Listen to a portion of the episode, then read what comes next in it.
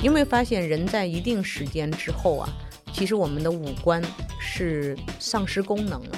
你闻不到花香，看不见美好的事物，然后尝不到美好的味道，你在不由自主的被这个社会和技术异化掉了。我在九九年的时候。当时中国做大量第一波互联网的那个创业潮，人们在那个阶段其实是对那种危机感，就跟今天面对 Chat GPT 一样，都是同样有焦虑的。我一方面是一次又一次的受到冲击，但是一次又一次的验证是说，还是那句话叫做阳光下面没有新鲜事儿。所以本质上的一些东西啊，作为人、作为组织、作为商业，其实它本质上的一些东西并没有发生彻头彻尾的变化。我们不知道自己的未来会是什么，我也没不知道自己能够附着在什么样的组织上面，在什么样的平台上面发挥什么样的价值。有很多的事儿你是很难以规划的，你唯一能够做好的就是说提升正确的能力。离科技更近，让思考更深。大家好，欢迎来到开始连接 Link Start。这是一档由极客公园出品的泛科技知识圆桌栏目。我们会邀请各行各业的嘉宾一起碰撞思想，用科技、商业和人文的视角一起描摹这个时代。本期话题，我会继续跟前字节跳动 CHO 的首席幕僚长袁林子 Smila 一起聊聊当下火热的全民 AI 时代。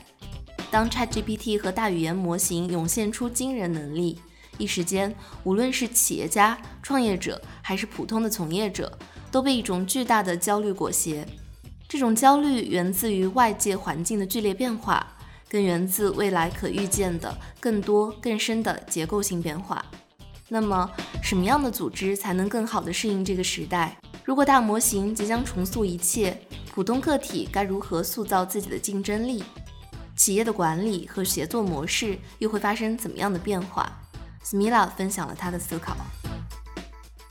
我一个月前约你，我们俩说好的是聊字节，但是因为昨天晚上我们俩还在改提纲，对吧？我跟你说，我想改变一下主题。我其实也刚好是昨天认真读了陆琪那篇大模型观的演讲。我一下子就有一种感受，我就觉得说，天哪，我们现在还在聊字节过去，也许它已经不是未来，对，它已经不是未来。包括我相信，在字节在此刻，它也需要去思考，我未来要如何去适应接下来的一个变化。是，所以我觉得观察到一个很有意思的现象啊，就是中国这个市场上对这种快速的变化几乎是全民反应的。嗯，就是各种谈，各种讨论，完了，一夜之间，好像全市场都冒出来了巨多懂 AI、懂 Chat GPT 的这种专家，全市场都是这样的人。其实我的反应是比较中立的，当然，技术的力量确实是超乎了我们的想象的，因为之前大概从五年之前，我们就在谈说 The future of organization，叫组织的未来。组织的未来当中讲到的最重要的两个观点，第一个观点是说技术，说未来的多少年之内，市场上的百分之多少的工作都会消失。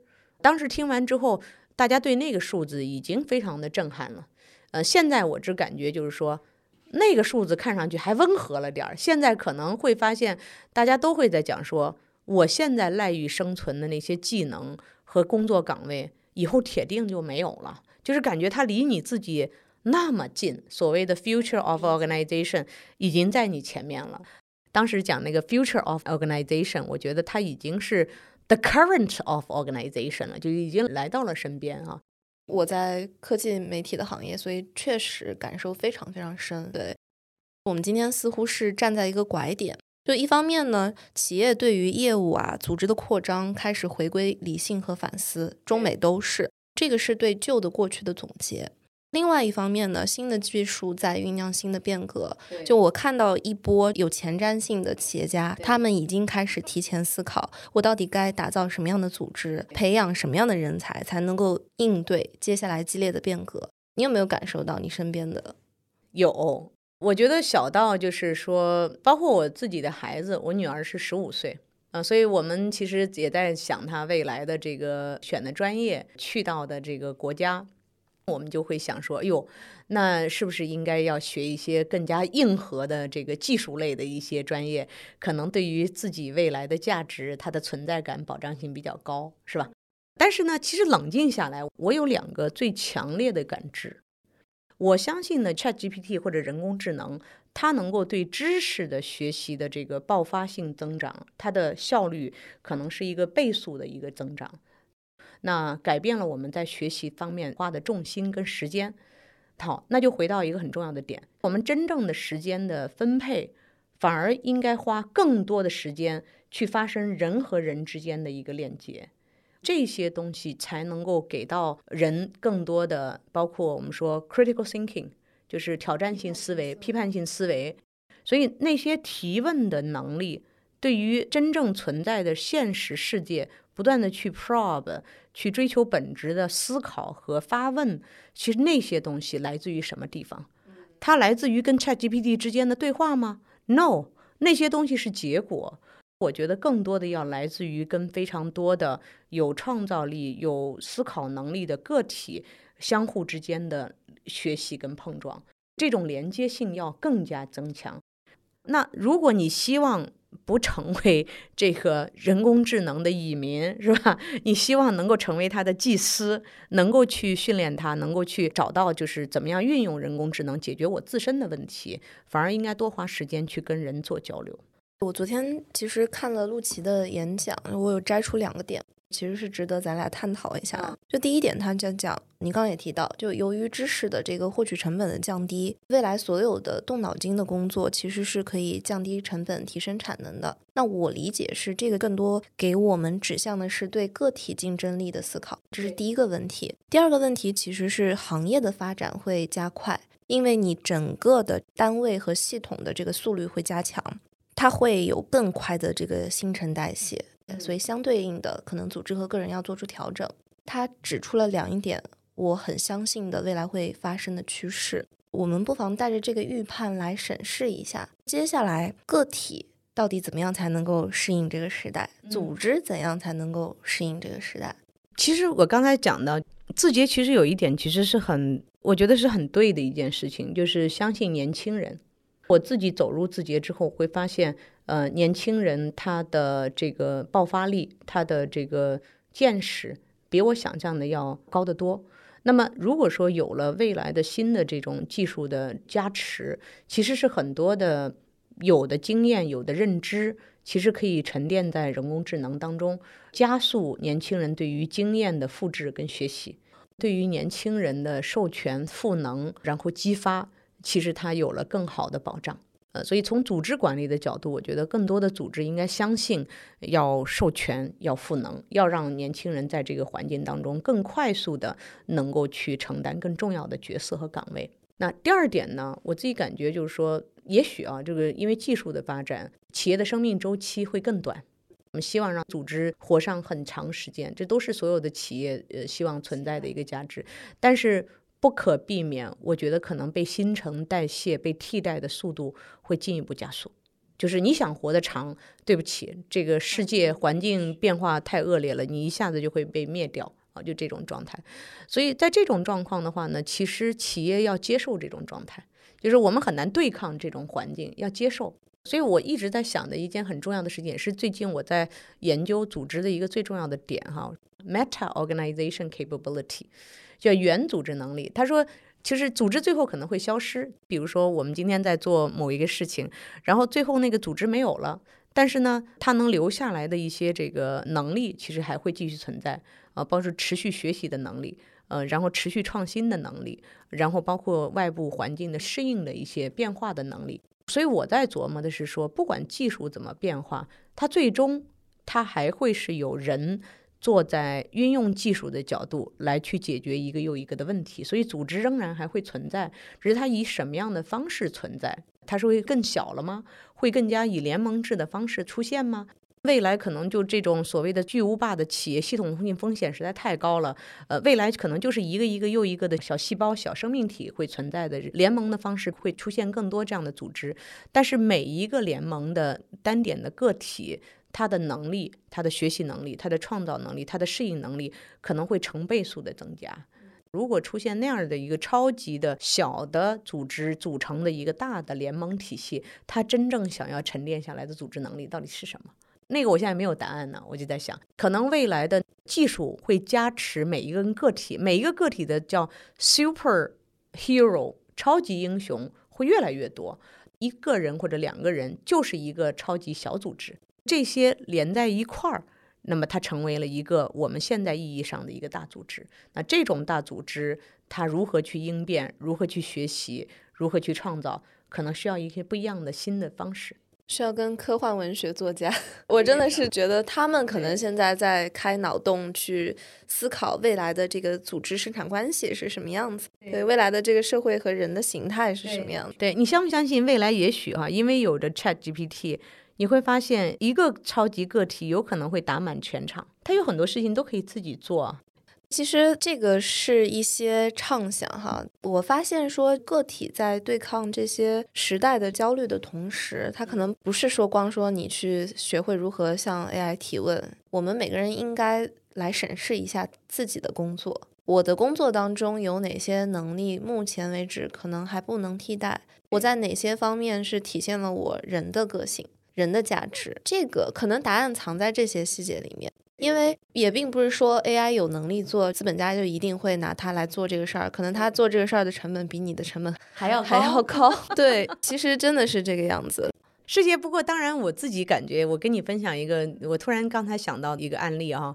我在九九年的时候，当时中国做第一波互联网的那个创业潮，早期的那个创业者哈，呃，我不知道你听过一些网站吗？叫易堂网。比如说，那这后面它就是有 EachNet 叫易趣网，然后有好多，当时还有凤凰网。我当时都是就很多的这种互联网创业模式的这个 BP 的撰写者，帮他们做 business plan。对，当时我们就预测说，这种技术发生会对于商业模式发生多少变化，带来多少业务收入，它的增长性是什么。但实际上，就是人们在那个阶段那种危机感，就跟今天面对 ChatGPT 一样，都是同样有焦虑的。九十年代入行，一直到现在二十五年的时间。九十年代到两千年叫互联网，你经历过两波浪潮，在这个过程当中，创业者、企业家肯定也会像今天这样开始焦虑和怀疑自身会不会被时代落下。应该这么说，可能因为微信作为一个在中国社交媒体的平台，它放大了这种焦虑。可能在九十年代，我们能获取信息的这个及时性。然后传递焦虑感的那个浓度没有现在这么高，呃，可能同样也会感受到。所以其实这三次你是感觉到一次比一次激烈，一次比一次激烈。两千年前后，呃，我当时在美国，当时就说互联网造富，呃，所以硅谷有很多人巨富，巨富完了之后的话呢，当时硅谷很多的企业后来又股价下跌缩水。回到那种平静的状态。当时我们做了大量的商业计划书，说互联网会遍地开花，有非常多的一些新兴的模式颠覆我们现在的状态。但事实上，我们从想象它到把它写成 BP，然后投资者去投资，到真正它花了八九年到十年的这个状态。我后面又看到移动互联网啊，当时我有一个大客户是中国移动啊，中国移动当时他们的这个创新业务也很蓬勃。就是在这个移动运营商的这样的一个平台上面，有各种各样的创业者，呃，也作为他们的 service provider，然后提供非常多的一些新的解决方案。我作为用户，我当时还问他们为什么要发彩信呢？其实从我个人的一个作为用户的角度，我也会看上原来技术，呃，颠覆了非常多的。因为后来苹果手机的这个产生，你会发现这件事情变得如此的如影随形。所以在这个过程当中，我一方面是一次又一次的受到冲击，但是一次又一次的验证是说，还是那句话叫做“阳光下面没有新鲜事儿”。所以本质上的一些东西啊，作为人、作为组织、作为商业，嗯，其实它本质上的一些东西并没有发生彻头彻尾的变化。一方面，我觉得我是经历了冲击；另外一方面，有变得更加的稳定跟淡定。我会看到。这个过程当中带来不变的东西到底是什么？对，不变的是恒变，但是恒变其实也有不变的部分。是是，所以还是很有意思的。中国经济的发展，然后社会环境的一些变化，对我们个体的那种冲击和影响。其实从我个人从职业的一个角度，做出的这种变化，从外企的平台来到这个互联网的平台，现在开始做自己的创业。其实我个人感觉我是比较接受和愿意去被这种变化所塑造的，就是我愿意成为变化中间的一部分。这是我认为从个体的角度最重要需要去保持。但是事实上你会发现，当一个技术、一个新的技术变成一种商业的应用，变成一类社会的现象，它也是需要时间和周期的。所以呢，在这个过程当中，我们既要关注它，然后调整自我，最终呢，就是去思考自己真正的价值。我觉得这些都是很重要的，不用那么 mechanical，就做机械化的应对。mechanical 的意思就是说，哦，我发现一个现象，马上就出一个招 address 这个现象啊，就大家说 Chat GPT 很重要，然后有很多人马上就报了一个班儿，直接去学 Chat GPT，那他都不知道自己为什么要这样子做。昨天晚上你也在问我，我们不知道自己的未来会是什么，我也没不知道自己能够附着在什么样的组织上面，呃，在什么样的平台上面发挥什么样的价值，有很多的事儿你是很难以规划的。你唯一能够做好的就是说提升正确的能力。你就问我什么叫正确的能力？我觉得这一点其实是一个呃很好的问题哈。有几个点其实是人是需要一直去保持的。第一个呢，其实我觉得是叫感官能力。就 sensibility，你有没有发现人在一定时间之后啊，其实我们的五官是丧失功能了。你闻不到花香，看不见美好的事物，然后尝不到美好的味道，你在不由自主的被这个社会和技术异化掉了。我觉得第一点其实是要调动回来自己的感官能力，温度的变化。四季的变迁，然后冷暖这些东西都会刺激你的大脑的思考。如果你的感官能力消失了，你被工作、被机器所绑架了，最后你其实没有感官了。我觉得又失去了这个上帝给我们最大的、最 powerful 的一个能力。所以现在不是有大量的企业家在西方也在做那个冥想。冥想其实某种程度上也是激发自身在降低。脑力对自己的一个干扰，其实提升所谓的心力对自己的感知力。所以我觉得从一个自然人的角度，你的感官能力越强，你越有一个人作为一个 natural 的一个生物，它具有的本性。艺术的创造其实也是来自于外界的感知。具体忘了是谁说的，讲的是人跟人工智能的关系，就像人和马。就如果你要和马去比谁跑得快，谁的耐力更久，那你是。肯定比不过他的，让马来帮助你是你学会骑马，它需要一个思维的转变。某种程度上，我觉得今天是一个特别好的节点，我们来思考我到底有什么样的差异性的价值是人工智能。第一，它替代不了我；第二，我在运用它的基础之上，我能够再上一层去创造。这个是我们今天很值得思考的。其实最近我也在跟我老板聊这个问题，就我们到底不能被 AI 替代掉的是什么？我觉得 AI 应该不能像我这样去跟人去如此有鲜活力的，然后很 enjoy 的去谈话。那我觉得这个事儿暂时 AI 还做不到，因为我刚才讲的这项工作，它其实不是单纯调动你的知识，它调动的是你的感知力。你跟对方沟通的舒服是需要感知力的。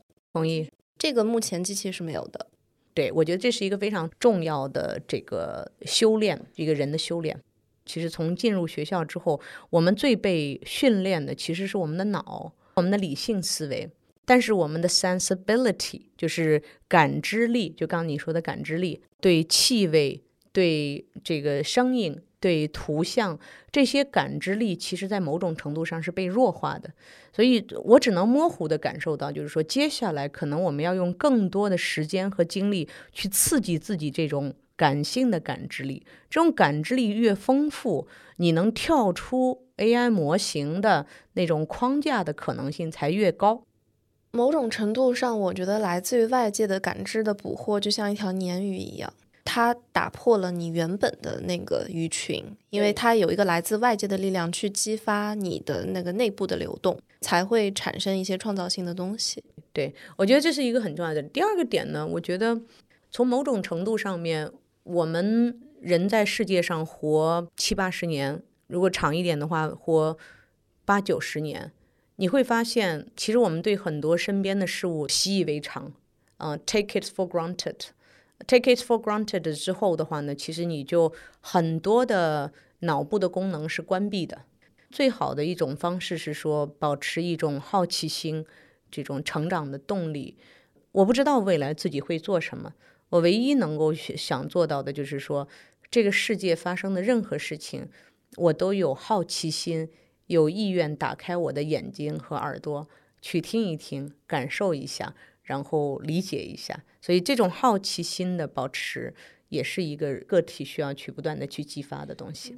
所以，可能让我们每个人都变成一个鲜活的、有思考力、有感知力、有好奇心的。对，第三个呢，我觉得我们如何去保持群体的力量，然后连接的这个意愿跟这个可能性。线下的交流，然后我们思想的碰撞。如果像播客这样的方式，可能通过这样的对话产生一些新的想法和观点。回头我们可能离开了这个播客的录音室，我们就可以去做一些新的事情。呃，所以这种人和人之间的这种连接，其实它的 power 是非常非常大的。那我们再继续追问一下，现在看到机器学习带来的未来对于生产力的想象，今天这个期待已经非常高了。那在未来，可能优秀人才和所谓的这个管理者、高管，他们的定义会不会都发生改变？我自己感觉，那个叫 disruptive 的能力其实是很重要的，就是对关键的人才哈，这种破局的、颠覆性的，然后有这种打破现状的那种意愿的那种人才。这字节说的拥抱变化，拥抱变化，某种程度上还是一种被动的方式。就是说，当发生变化的时候，你不至于 panic，不至于惊慌失措，不至于抗拒，你能够坦然的接受。它那个东西叫颠覆者，叫 disruptive，就是你主动的去创造一些变化，有勇气做 rule breaker。对我觉得这个东西其实从我们幼年时期的成长教育。其实确实是要去有意识的去培养这样的意识，呃，但是我从一个这个母亲的角色哈，呃，我觉得我也是一个传统教育的一个产生的结果。我女儿有非常强的这种 disruptive 的这个意愿哈，我很不适应。所以某种程度上，从 leader 的角度，你要对那个 disruptive 的态度、方式、人才的行为，要有一种非常强的包容，然后自己要坦然的被别人 disrupt，被别人颠覆掉。在组织当中，我们会进一步的认可超级个体它的价值，然后进一步的去授权和赋能，给它更大的空间。因为一个跟 AI 能够有机结合的超级个体，它产生的能量，可能它根本就不需要所谓的 leader 来指引它了。解放生产力的想象，是的，嗯，然后生产关系也会随之改变。是的，我们刚才也提到，字节似乎很喜欢让高管轮岗。我们看到现在的很多高管都是这样，对吧？比如说游戏的老大呀，教育的老大呀，好像这是一个很独特的用人的方法。从理论模型上来说，哈，让高管轮岗，让人去在职业发展道路当中拥有不一样的工作经历，其实是人力资源管理的一个通行做法。但是呢，真的能够把它做出来。做到这么极致的组织并不多。当然，字节的角度来说的话，它其实是对被验证过的 leader 是提供更多的机会的。就是你曾经解决过一类问题，有过战功，那么你被赋予更高的信任，然后你可能会迁移到不同的这个业务当中去。我觉得这是一个非常好的做法。当然，在这样的一个做法当中，我也去看有效性，因为其实人呢，真正的多面手其实是少的。它是一体两面，比如说我的理性思维特别强，我的感性的 sensitivity 就会下降，呃，所以它你没有办法让它既要又要。在这个轮岗的同时，我们相信超级个体他的个人学习能力。我觉得他们放出去做轮岗的 leader，有很多人个人学习能力非常的强，意愿也非常强，真的是指哪儿就打哪儿，然后全心拥抱变化，然后各种学习。但是这种学习。我还是那句话哈，至少从人的角度，叫聪明的大脑敌不过时间的智慧。优秀的人不是万能金丹，他需要整个体系化提供支持，需要对这个问题有一些结构性的理解，然后再拆解。是是，我相信这一点。陆琪那天的演讲其实还提到，接下来对于创业者的要求也发生了改变。比方说，我们原先觉得创始人、创业者懂得技术非常的重要，但是在这个现在这个机器学习的这个时代，很快创业者就会发现，你懂不懂技术或者你会不会技术一点都不重要。他提出了两个对创业者的关键要素，一个是愿力，一个是心力。你刚才说到的就是领导者成功或者创业者成功。其实它都是脑力、心力和愿力，就这几个，它都是有相关性的。大家都很容易获得类似的知识、类似的技能，但是有类似的知识和类似的技能，能不能创造价值，实际上需要创业者再去审视一下，说你的发心到底是什么？你有这样的技术，你有这样的想法，你有这样的知识，你到底希望通过它改变什么、创造什么、带来什么样核心的价值？呃，我感觉那个心力里边，可能对于真正的发心，呃，真正的就是创造价值的那种执着，呃，是非常非常的重要的一个点。好的，今天非常感谢斯密拉跟我们聊了这么多，特别有收获。也许你可以带着这个命题，是因为我们现在站在一个技术的变革的拐点。如果后面有机会还能接触到一些企业家和一些实战案例的时候。我们不妨带着这样的一个观察和思考的眼光，一起去看一下接下来一段时间的实践会是什么样子的，是非常好的一个反思的机会。那昨天晚上跟师姐在对这个访谈这些问题的时候，呃，我自己感觉也是一个烧脑的过程。Chat GPT 产生之后，对于工作和组织是我的一个新课题，所以有机会的话，可以带来更多的案例，可以有机会更多的交流和探讨。谢谢斯梅拉。以上就是本期播客的全部内容了，感谢大家的收听。如果你喜欢我们的内容，欢迎把开始连接 Link Start 推荐给更多的朋友。这档知识圆桌栏目会以直播和播客的形式和大家见面，也欢迎关注视频号极客公园。在这里，我们每周都会邀请各行各业的嘉宾，畅聊时下热点的科技的商业议题。如果你有感兴趣的、想听的主题，也欢迎在评论区告诉我们。感谢大家的收听，我们下期再见。